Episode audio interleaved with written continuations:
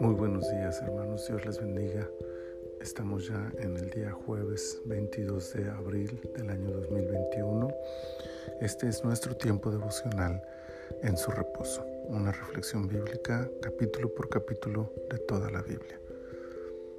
Para esta ocasión estamos en la temporada 3, el episodio 6, que significa que estamos en Levítico, capítulo 3, capítulo 6, y he escogido para nuestra lectura el versículo 13 que dice, el fuego arderá continuamente en el altar, no se apagará.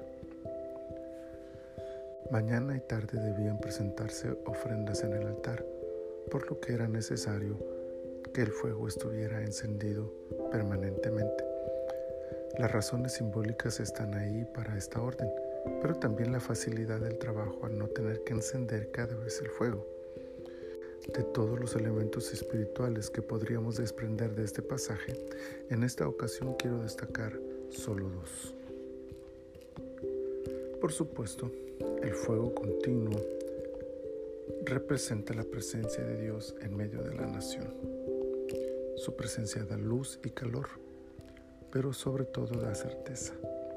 Ver el fuego sobre el altar recordaría a cada persona que se acercara a él las promesas divinas de protección, provisión y perdón. Sin importar la situación en la que nos encontremos, Dios sigue estando ahí, justo en medio de la crisis que vivimos, y sigue dándonos su luz y calor para llevarnos por el camino de su santidad. Caminemos seguros en su presencia. Pero además, el fuego debía alimentarse diariamente para que no se apagara. Y eso era responsabilidad de los sacerdotes. Todos los días, sin falta, debían alimentar ese fuego y cuidarlo para que no se apagara. Esto requería una disciplina estricta. No basta con saber que Dios está es nuestra responsabilidad diaria mantener el fuego ardiendo y alimentar el fuego de su presencia.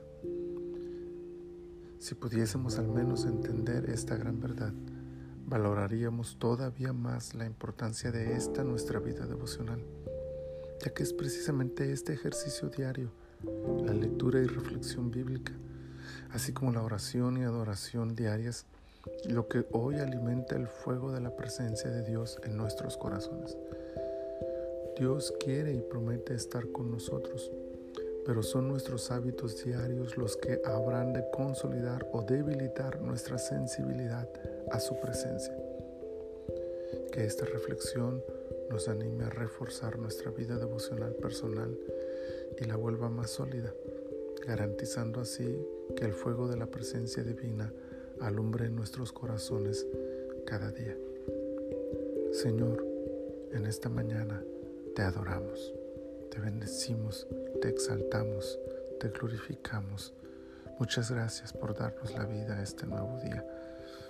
Gracias Señor por esta reflexión que nos permite consolidar nuestro compromiso contigo de buscarte no cada ocho días, no cada que haya una reunión en la iglesia, virtual o presencial, sino todos los días, de alimentar este fuego de tu presencia diariamente en nuestros corazones y que esto, Señor, nos haga reconsiderar y revalorar la importancia de nuestra vida devocional. Muchas gracias.